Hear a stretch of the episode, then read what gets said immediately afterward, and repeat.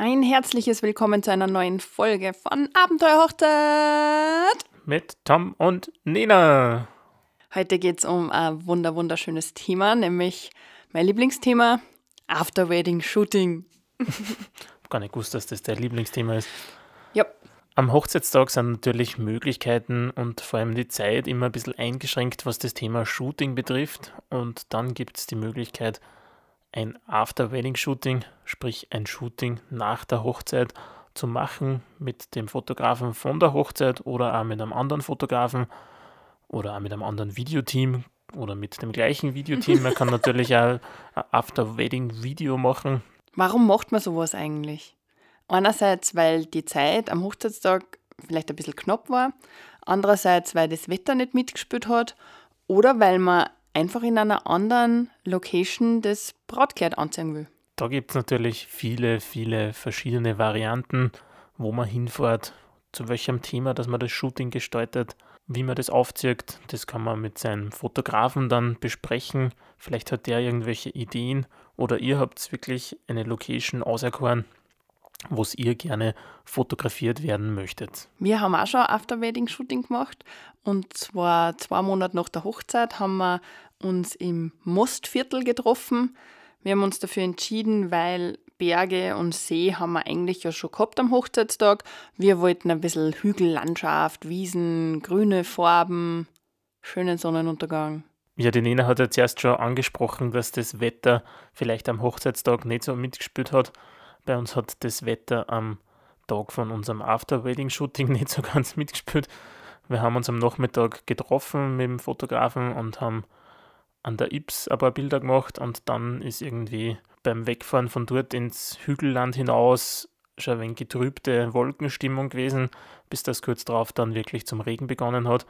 Und wir sind dann am Sonntagberg aufgefahren. Da liegt, ein, also da geht ein bisschen eine Pass, nein, Passstraße ist nicht eine Höhenstraße auf bis zur Kirche am Berg oben. Und am Weg dort hinauf war es dann so, dass sie das Wetter wieder aufgerissen hat die Sonne ist rausgekommen, es hat aber trotzdem immer noch geregnet und im Rücken war ein mächtiger Regenbogen zum Sehen. Ein Naturschauspiel sondergleichen, das man natürlich nicht bestehen kann, aber es war ja herrlich.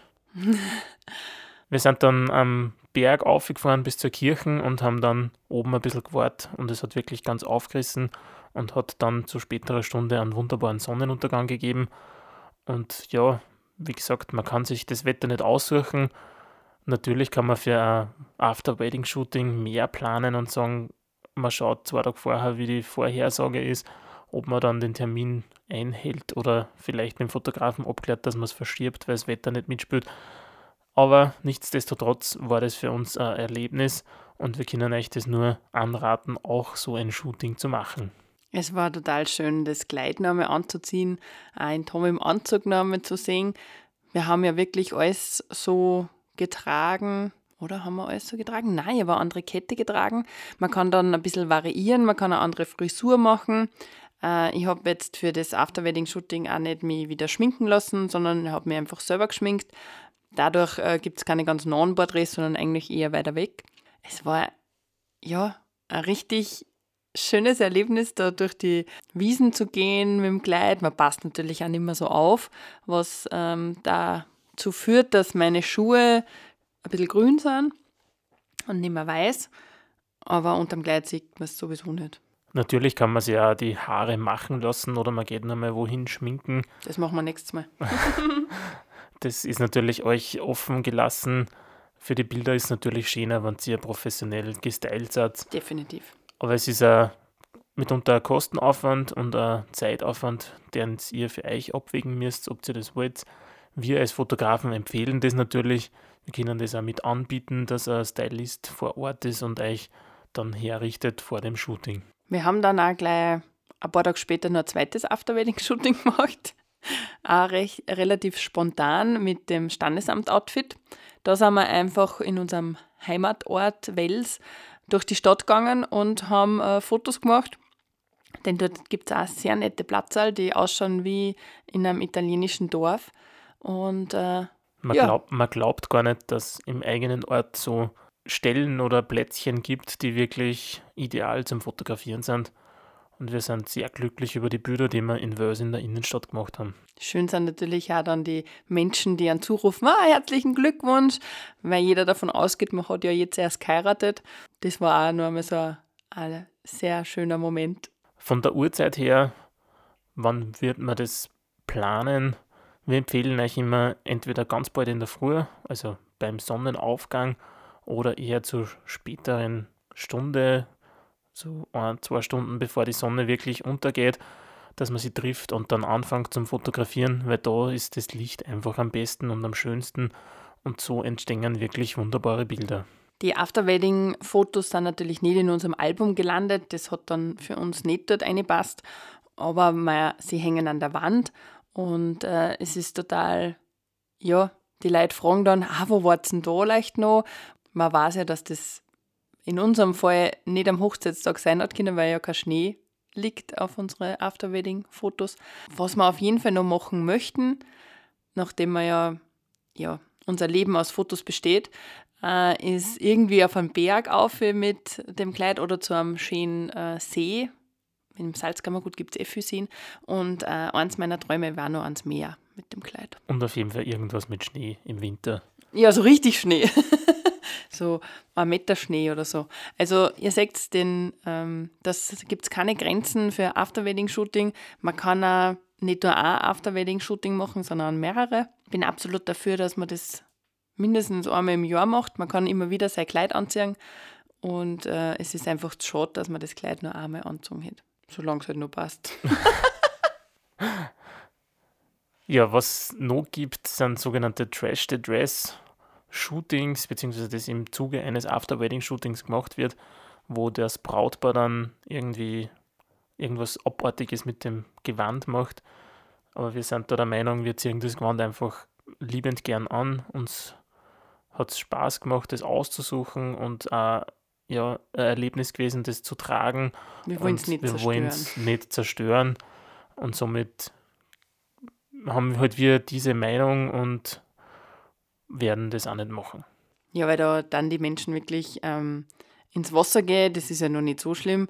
Und, oder sogar anzünden. Also ich habe schon Fotos gesehen, wo das, der Schleier anzünden worden ist oder das Brautkleid hinten. Und das würde ich auf keinen Fall machen. Also ich finde auch nicht, dass es das Foto wert ist, das zu tun. Vom Gefühl her kann ich auf jeden Fall sagen, es ist sehr, also habe ich eh schon gesagt, sehr klasse, das Kleid wieder anzuziehen. Andererseits ist es auch so, dass man ja nicht mehr so aufgeregt ist wie am Hochzeitstag, viel entspannter ist und auch nicht mehr so haglich auf dem Kleidel ist. Also man geht leichter in der Wiesen eine oder ja, auch wie es da geregnet hat, da war der Schleier dann schon sehr getränkt im Wasser. Also das muss nicht normal sein, aber man hat einfach nicht mehr so Angst davor, es dreckig zu machen man ist nicht mehr so penibel, weil man ja den großen Tag schon hinter sich braucht hat. Natürlich schaut man auf die Sachen, man möchte sie dann für das nächste Shooting wieder anziehen. Aber man kann sie ja dann zwischenzeitlich einmal reinigen lassen, das kostet jetzt auch nicht die Welt.